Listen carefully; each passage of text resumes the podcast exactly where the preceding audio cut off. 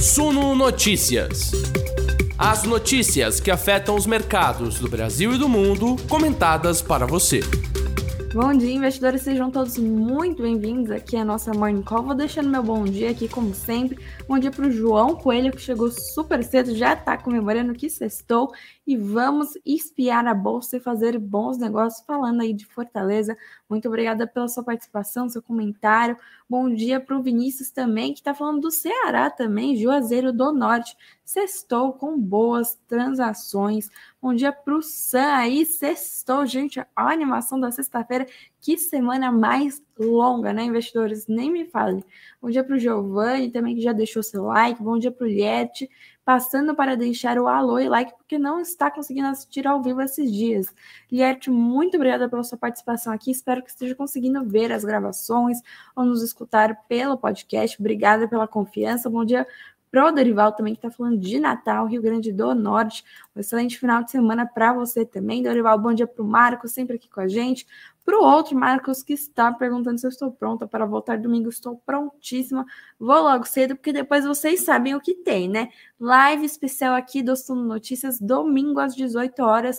Eu e o Greg preparadíssimos aí para correr, voltar e já ir lá para Suno preparar a nossa live, que vai ser super especial. Vocês não têm noção de quantos convidados especialistas nós vamos ter aqui para conversar com a gente sobre as expectativas do mercado, os resultados das eleições, tudo isso a gente vai falar domingo, 18 horas. Já bota aí na sua agenda e avisa todo mundo para vir aqui com a gente.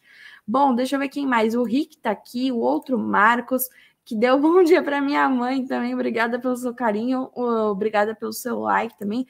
O Wellington, bom dia. O Walter, o Luiz Fernando. G9 Motos aqui, está trabalhando lá de Santa Catarina. Obrigada pela sua participação. Bom dia para o Thiago também, o Marco que chegou cedo, mas já está aqui de novo. Everton dizendo que risco Lula está dando o que falar. Deuclides falando de Paranatinga. Paranatinga, falei certo? Será? Muito obrigada pela sua participação. Sejam todos muito bem-vindos, pessoal. Obrigada pela participação de todos. Estou vendo os comentários de vocês aqui. Muita expectativa para essa sexta-feira e vamos começar aí com essa conversa que eu já falei demais e não falei nada, né? Bom, segundo turno das eleições aí no foco hoje, batendo a porta, fazendo preço todos os últimos pregões, né? A gente falou muito que essa era a eleição menos volátil aí dos últimos anos e realmente por um tempo foi, mas agora, claro, nas vésperas não tem o que fazer a eleição está fazendo preço, a gente está de olho em todas as movimentações que envolvem isso. E hoje também há o último debate presidencial antes do segundo turno na TV Globo, hoje à noite, e os candidatos têm esperança de virar os últimos votos, né, principalmente dos indecisos, daquelas pessoas que falavam, ai, nem vou votar e tal. E eles têm a esperança de conquistar aí esses eleitores e alcançar aí a vitória, né, antes do segundo turno no domingo. Ontem a gente viu aí uma movimentação diferente do Ibovespa, né? A gente viu aí o Ibovespa fechando em alta depois de quedas consecutivas aí de segunda, terça, quarta. O Ibovespa fechou em alta de 1,66% aos 114.640 pontos, mas havia subido mais não sustentou. Dólar caiu aí 1,39% aos R$ 5,30 e FIX 0,04%, de alta aos 2.992 pontos, né? O que aconteceu? Lula divulgou uma carta aí com propostas do que seriam aí suas intenções para um eventual governo aí em 2023, né? De 2023, de 4, 5, 26. E, bom, em um primeiro momento, essa carta animou o mercado, o Ibovespa subiu fortemente, depois fechou em uma alta moderada, né? As estatais tiveram leve alta também, respondendo aí às movimentações do ex-presidente Lula, que é candidato à reeleição, à eleição, aliás, né? Ficou em primeiro lugar no primeiro turno, mas o mercado segue cobrando planos de governo concretos com sinais do que será feito, de onde sairá o dinheiro, tudo isso, e também a equipe econômica do candidato à presidência da República. Alguns trechos aí que vale a gente comentar são sem mencionar o teto de gastos que limita o crescimento das despesas públicas, né? Aquela é, regra aí dos gastos públicos. A carta de Lula afirma que a política fiscal do eventual governo deve seguir, abre aspas, regra, regras claras e realistas com compromissos plurianuais compatíveis com o enfrentamento da emergência social que vivemos e com a necessidade de reativar o investimento público e privado para arrancar o país da estagnação. Não há ideias claras sobre de onde saiu o dinheiro e, é, e quanto de dinheiro seria necessário aí para as, as propostas e também em outras oportunidades de campanha, Lula já havia defendido explicitamente a revogação do teto de gastos, né, que foi instituído em 2017, governo de Michel Temer. Tô com vontade de espirrar. Foi quase, mas não foi. Veio aqui, a gente muda porque vai que, né? Bom, também, no campo tributário, Lula repetiu que pretende elevar a faixa de isenção do imposto de renda para pessoas físicas para 5 mil reais. Atualmente estão isentos aí brasileiros com rendimentos mensais menores que R$ 1.903,98. Também falando de política que teve divulgação do Datafolha, que eu já vou colocar na tela, Datafolha ontem, última pesquisa que a gente vai ver aqui nessa Morning Call antes das eleições. Tem mais pesquisa sim para ser divulgada, mas aí vocês vão olhar lá no suno.com.br barra notícias, que é nosso site que é atualizado todos os dias, sábado, domingo, feriado, não importa o dia, não importa o horário, está sempre atualizado. Datafolha divulgado ontem, Lula teria 49% das intenções de voto no segundo turno e Bolsonaro 44%. A gente dá uma olhadinha aqui na pesquisa, foi divulgada ontem, encomendada pela Globo e pela Folha de São Paulo, que aponta que o ex-presidente Lula tem 49% e Bolsonaro 44%. Levantamento realizado entre terça-feira e quinta-feira. Resultado se refere à intenção de voto no momento das entrevistas. Vale frisar isso, que é uma amostra, né? uma pesquisa de intenção de voto e a margem de erro é de dois pontos percentuais para cima ou para baixo, né? Bom, Lula teria 49%, o presidente Jair Bolsonaro 44% em uma pesquisa estimulada. Então, o entrevistador falou: você votaria em Lula, em Bolsonaro, branco, nulo, ou você está indeciso, né? Não sabe ainda. Os brancos e nulos ficaram em 5% e as pessoas que estão indecisas ainda, 2%. Ex-presidente Lula, 49%. Presidente Bolsonaro, 44%. Já em votos válidos, Lula teria 53% e Bolsonaro 47%. Já aqui numa pesquisa espontânea, que a, o entrevistador só pergunta em quem você votaria? É, 47% das pessoas disseram Lula, 42% disseram Bolsonaro, pessoas que não sabem foram para 5%, brancos e nulos 4% e demais respostas ficaram em 1% aí. Bom, a gente vê também aqui que entre as mulheres, o levantamento mostra que Lula lidera entre as mulheres de 52% a 41%, nos mais jovens de 16 a 24 anos de 53% a 39% e na faixa de 45 a 59 anos de 51% a 42% e entre os mais é, de 60 anos, 51% a 43%, eleitores menos escolarizados de 60% a 34%, e na parcela mais pobre aí de 61% a 33%, Nordeste chegando a 67%, católicos chegando a 55%, e entre quem se declara da cor preta de até 60%. Já Bolsonaro, em todas as faixas de renda acima de dois salários, chega a 54%, nas regiões sul chega a 58%, centro-oeste 53%, e entre eleitores evangélicos chega a 62%. Bom, índice de rejeição aí também é, Lula, 45% das pessoas dizem que não votariam de jeito nenhum e 47% disseram que votariam com certeza, né?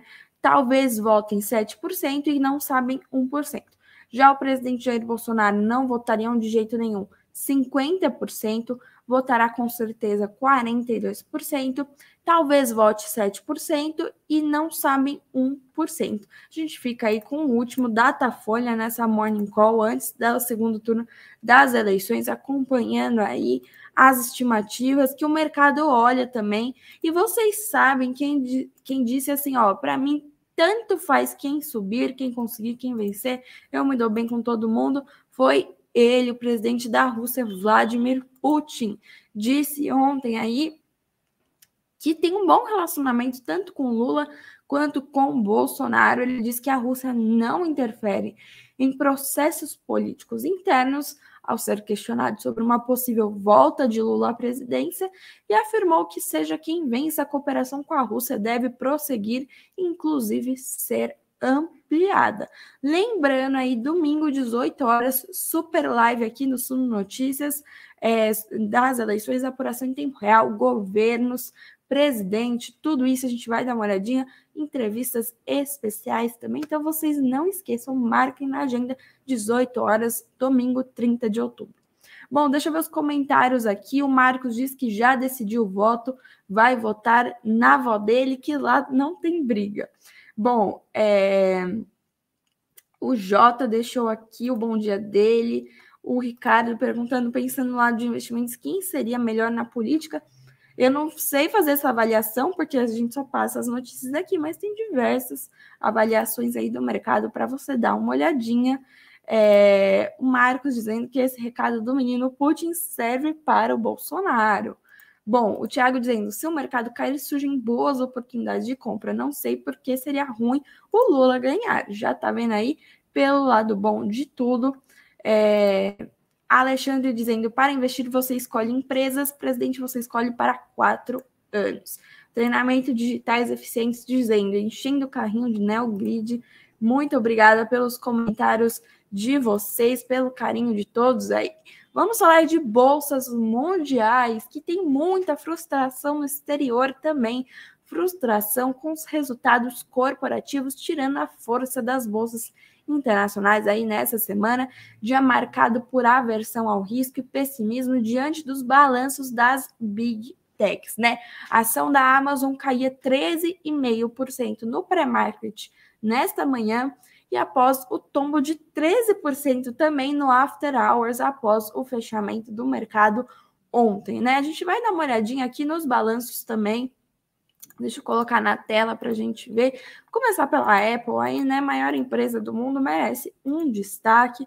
Colocando aqui, Apple teve leve alta de 1% no lucro para 20 bilhões de dólares no quarto trimestre fiscal, que é o nosso terceiro trimestre aqui é, de 2022 é, Apple registrou lucro líquido de 20,72 bilhões de dólares em seu quarto trimestre fiscal, ou lucro por ação diluído é, de 1 dólar e 29 centavos, centavos perdão, resultado supera em cerca de 1% os 20,5 bilhões de dólares, perdão, ou 1 dólar e 24 centavos do mesmo período do ano passado resultado da Apple veio acima da previsão de 1 dólar e 27 centavos dos analistas consultados pelo FactSec, e as vendas da Apple, receitas totais, foram de 90,1 bilhões de dólares no quarto trimestre fiscal, um recorde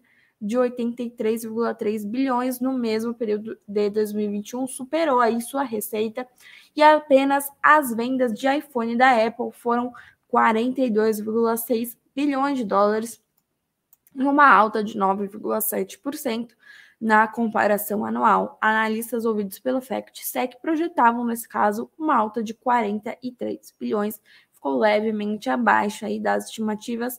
A Apple também superou as estimativas do resultado, apesar de pesar dos fortes ventos contrários cambiais das preocupações de que a demanda do consumidor possa vacilar em meio à desaceleração da economia, disse aí o Financial Times, né? Bom, as ações responderam mal, a receita com o iPhone frustrou o resultado da Apple e as ações recuavam após a divulgação do balanço, né? Bom, a receita cresceu 8,14% na mesma base comparativa e a receita de produtos avançou 5% ano contra ano. Os números de receita e lucro superaram as estimativas do mercado, segundo a CNBC.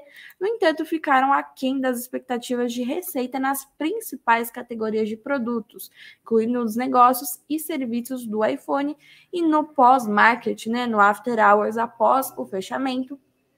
As ações recuavam mais de 4%. Vendo aqui o, o, relatório de resultados aponta que a maior parte do, do faturamento vem das vendas do iPhone, que somaram 42,6 bilhões de dólares, em um montante 9,6% acima dos 38,8 bilhões. A linha de computadores Mac também viu a receita subir 9,17 bilhões de dólares no ano passado para 11 bilhões e meio neste ano, né? Bom, Apple aí frustrou o mercado Amazon, adivinhe, também frustrou, teve queda de 9% no lucro de dois, do terceiro trimestre de 2022 para 2,9 bilhões de dólares. Aí as ações também estavam caindo, queda de cerca de 9% em comparação ao mesmo período do ano passado. Lucro da Amazon foi de 28 centavos de dólar no período, acima da projeção de 22 centavos feita pelo FactSec. Já as vendas líquidas foram de 127,1 bilhões de dólares abaixo da expectativa de parte do mercado, né? É, operadores comentaram o guidance da companhia para o quarto trimestre do ano e a projeção da Amazon é de que as vendas líquidas fiquem entre 142, 140, aliás, perdão, 140 bilhões de dólares e 148 bilhões de dólares, que seria um avanço de 2 a 8% na comparação anual. O comunicado diz que esse guidance antecipa um impacto desfavorável de aproximadamente 460 pontos base pelas taxas cambiais.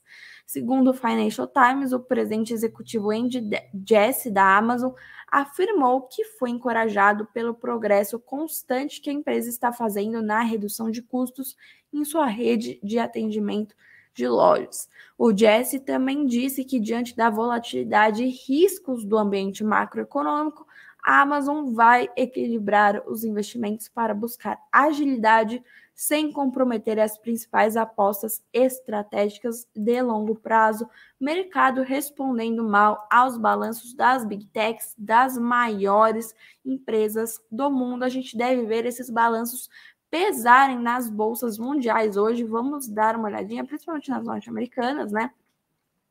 Bolsas europeias majoritariamente em queda, futuros de Nova York em queda também, principalmente o Nasdaq caindo 1,07%. A gente já vê aí então essas empresas com resultados mais decepcionantes frustrar, frustrarem aí as bolsas nessa sexta-feira.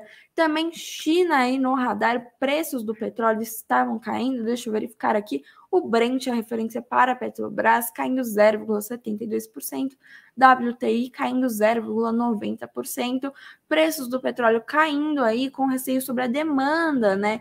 É, da commodity com a retomada de lockdowns na China, né? A cidade de Wuhan, na China, onde a pandemia de Covid-19 começou lá em 2019, foi fechada novamente durante o terceiro dia consecutivo de alta de casos de Covid no país, relatando mais de mil novas infecções. Vocês sabem, China tem política de Covid zero, né? Então, muitas pessoas começam a testar positivo, eles fecham a cidade, fecham o comércio, apenas atividades essenciais funcionam, e aí todo mundo tem que ap apresentar um PCR negativo para mostrar que de fato os casos estão diminuindo, estão caindo, estão acabando.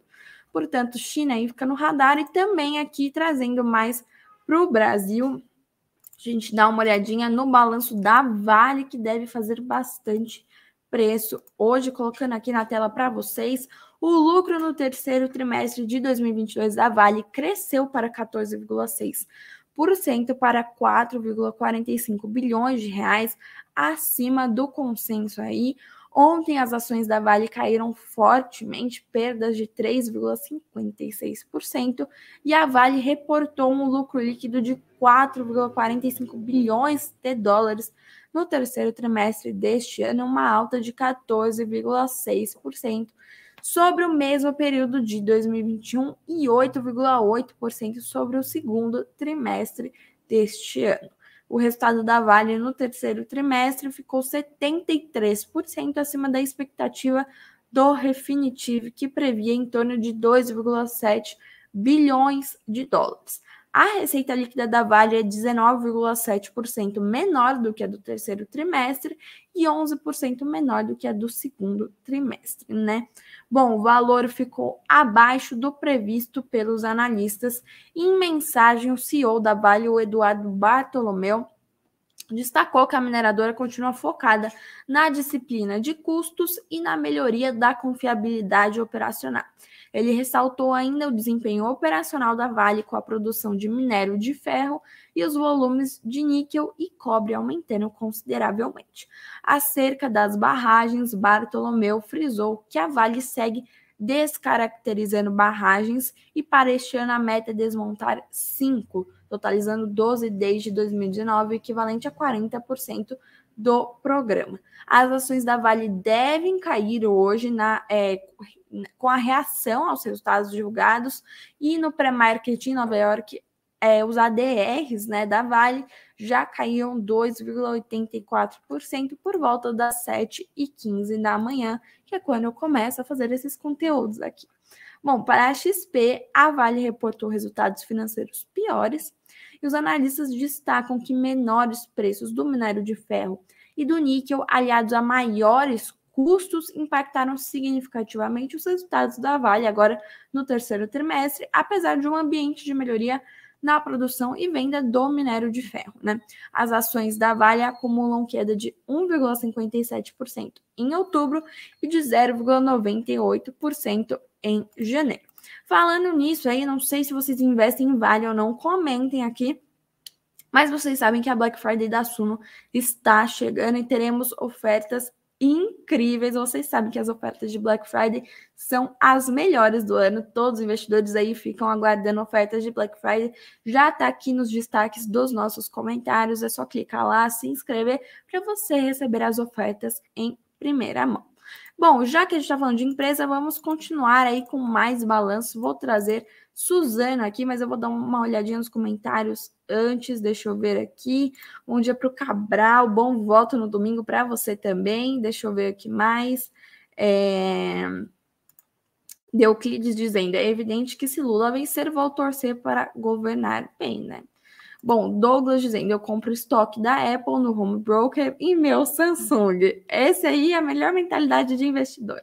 Bom, o Marcos dizendo que esse ano não tem peru de Natal e o dinheiro está sendo aportado em ações vai de frango frito mesmo. A gente faz o que dá, né? Esse é o jeito. Bom, bom dia para o Davilson também. Obrigada. Bom final de semana para você também. Luan, muito obrigada pelo seu comentário. Domingos, domingo vamos fazer valer nosso direito de escolha. É isso aí. Bom dia para o Júlio César, que chegou aqui com a gente. E vamos dar uma olhadinha aí no balanço da Suzana. Agora me contem se vocês investem. O Dorival está dizendo que investe na Vale e comprou mais 11 para fazer preço médio. Isso aí, mentalidade de investidor aí de longo prazo. Suzano aqui no nosso radar com o balanço divulgado ontem. A gente dá uma olhadinha e traz uma análise aqui para vocês também. É, em relatório publicado ontem, a Suzano anunciou um lucro de 5,4 bilhões de reais no terceiro trimestre, um resultado que reverte o prejuízo de 959 milhões de reais no mesmo período de 2021. Segundo o balanço, o resultado financeiro líquido da Suzano continuou vermelho em um bilhão e meio de reais, mas houve uma recuperação em relação aos 6,9 bilhões reportados no segundo trimestre de 2022. O EBITDA, né, que é o lucro antes de juros, impostos, depreciação e amortização, o lucro operacional da empresa foi de 8 bilhões e meio contra 6,3 bilhões de reais da mesma do mesmo período do ano anterior com isso, a margem EBITDA avançou de 59% para 61% nos últimos 12 meses. Já as vendas da Suzano somaram 3,1 mil toneladas, com uma alta de 5% no intervalo de três meses, né, neste trimestre. A celulose foi responsável pela maior parte das saídas e o papel pelo restante. Neste cenário, a receita líquida da Suzano somou 14,1 bilhões de reais em um avanço de 23% em um trimestre e 32% em um ano, né? Bom, o que a gente sabe aí desse balanço da Suzano? As ações da Suzano devem reagir bem ao resultado, ao mesmo tempo em que digere também a notícia de que a empresa aprovou novo programa de recompra de ações de até 20 milhões de papéis, o que representa aí 2,9% do total de ações em circulação no período de 30 de setembro de 2022. Também em julho, a Suzano lançou outro programa que também contemplou 20 milhões de ações, antes mais, é, mais 20 milhões em maio, né? Então foi um programa agora, um em julho e um em maio, e os papéis da Suzano acumulam uma alta de 19,37% em outubro, mais queda de 9,5% desde janeiro, né? No ano já. Bom, temos mais, mais resultados para trazer aqui. Investidores de fundos imobiliários surjam aqui com a gente, comentem aí. Bom, resultado do MXRF11 subiu em setembro, apesar da deflação. O fundo imobiliário mantém uma reserva aí de 38 milhões de reais. Fundo imobiliário Maxi Renda divulgou o resultado 22,45 milhões de reais em setembro, leve alta de 0,98% em relação a agosto. Mesmo com três meses seguidos de deflação, entre julho e setembro, o resultado do MXRF conseguiu se manter no último mês.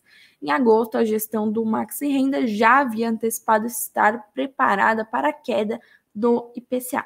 E na época afirmava ter uma reserva acumulada de correção monetária na ordem de 45,9 milhões de reais ou 20 centavos por cota, né? O MXRFS encerrou o mês de setembro com uma reserva menor de 38,08 milhões de reais é, ou 17 centavos por cota, mas ainda deixa a gestão confortável para atravessar esse período de deflação sem impacto significativo sobre as distribuições. Me conta aí se você investe no MXRF. Também temos Credit Suisse com prejuízo de 4 bilhões e anunciando uma reestruturação, 4 bilhões de francos suíços no terceiro trimestre, revertendo o lucro de 434 milhões de francos suíços no mesmo período de 2021. Resultado reportado ontem, a perda do Credit Suisse foi maior do que a prevista por analistas consultados pela FactSec, que esperavam um saldo negativo de 413 milhões de francos suíços. A receita do banco, por sua vez, caiu 30% na base anual dos três meses encerrados em setembro a 3,8 bilhões de francos suíços. Neste caso, as projeções apontavam para 3,99 bilhões, né? Já o CEO do Credit Suisse admitiu que os resultados foram decepcionantes para investidores e anunciou que uma reestruturação será feita na companhia. Lembrando que o Credit Suisse está passando por aquela grande crise de confiança aí depois do do, do desastre, né, com a Archegos, aí o calote da Archegos que entrou em falência, também com a debandada de pessoal. Então tem uma crise de confiança muito grande o Credit, envolvendo o Credit Suisse e o resultado aí fica no nosso radar. Também ISA CETEP, lucro subiu mais do que o dobro no terceiro trimestre de 2022, chegando a 386,7 milhões, né? Bom, a gente fica meio por aqui com balanços, mas tem bastante notícia de empresa também. Me contem aí o que vocês estão achando. O Douglas está perguntando se a gente usa pesquisa Datafolha como referência. É uma referência para o mercado, não é só para a gente, né? O mercado está olhando para isso, enquanto a gente não tem os resultados. Então é bastante importante a gente noticiar aqui principalmente porque as empresas sobem e descem com essas estimativas aí das pesquisas, portanto não tem como ignorar, né? Isso não quer dizer que o resultado vai ser assim, mas é a nossa base, a nossa amostra aí de como estão a probabilidade, né? Como está a probabilidade para as eleições, mas o resultado mesmo a gente tem domingo agora e vai ter a apuração em tempo real aqui no Suno Notícias. Eu espero vocês aqui às 18 horas do domingo. O Deoclides dizendo que os fundos imobiliários não têm interferência política, ainda bem, investidor aí. Marcos dizendo é a pesquisa que tem para hoje, é isso mesmo, a gente não tem muito o que fazer é, o Douglas dizendo que está acreditando mais na nossa enquete de hoje. Então, votem aí todos na enquete para a gente ter uma amostra da nossa audiência. É a mesma coisa que as pesquisas fazem. Estou perguntando aqui para a nossa audiência quem vocês acham que vai ganhar, mas aí não é intenção de voto, é quem vocês acham que vai ganhar, né? Bom, final da conversa a gente dá uma olhadinha e vamos ver aqui as notícias das nossas empresas. A Petrobras vai vender participação na Petroquímica, Petroquímica perdão, da Bahia, né? Petrobras iniciou ontem a etapa de divulgação da oportunidade chamada teaser para a venda de sua participação na Petroquímica Baiana Metanor a empresa que detém 50% das ações ordinárias e 34,5% do capital total quer se desfazer do negócio para zerar a posição. A venda de participação da Petrobras está alinhada à estratégia de otimização do portfólio e a melhora da alocação de capital. A companhia visa com isso a maximização de valor e maior retorno à sociedade. As corporações interessadas no ativo devem ter patrimônio líquido contábil de no mínimo 135 milhões de reais. Já os investidores financeiros precisam ter mais de 675 milhões de reais em ativos sob gestão. Alguém aí está interessado? Me conte aí. Bom, Twitter realmente rolou a compra por Elon Musk do Twitter e ele já demitiu executivos aí do alto escalão. Ele concluiu ontem, quinta-feira, a compra do Twitter após seis meses de negociações com a rede social. A compra foi finalizada por 44 bilhões de dólares, informou aí o Washington Post, o Insider e a CNBC. E o primeiro ato de Musk como proprietário do Twitter foi demitir os principais executivos de alto escalão da companhia. O então presidente executivo Parag Agrawal, chefe financeiro Ned Segal, é, Vijay Gade, eu não sei ler nomes, peço perdão, chefe do Departamento Jurídico, Políticas e Confiabilidade. Lembrando aí que Elon Musk já havia dito que caso a compra se consolidasse, ia demitir 75% do corpo de funcionários aí para economizar, reduzir custos, e a Bolsa de Nova York diz que a negociação de, de ações do Twitter já está suspensa e não vai mais aparecer no pregão. A intenção de Musk é tornar o Twitter uma companhia privada, movimento incentivado pelo fundador da companhia, Jack Dorsey, né? Musk disse ontem em carta para o mercado publicitário publicada no Twitter que a razão pela qual adquiriu a rede social é porque é importante para o futuro da civilização ter uma praça pública digital, onde uma ampla gama de crenças possa ser debatida é, de maneira saudável sem recorrer à violência, explicou aí em carta e a marca de 44 bilhões de dólares coloca a compra como a segunda mais alta da história da tecnologia, ficando atrás da aquisição da Blizzard pela Microsoft no ano passado por 68,7 bilhões de dólares e acima da compra do LinkedIn pela Microsoft em 2016.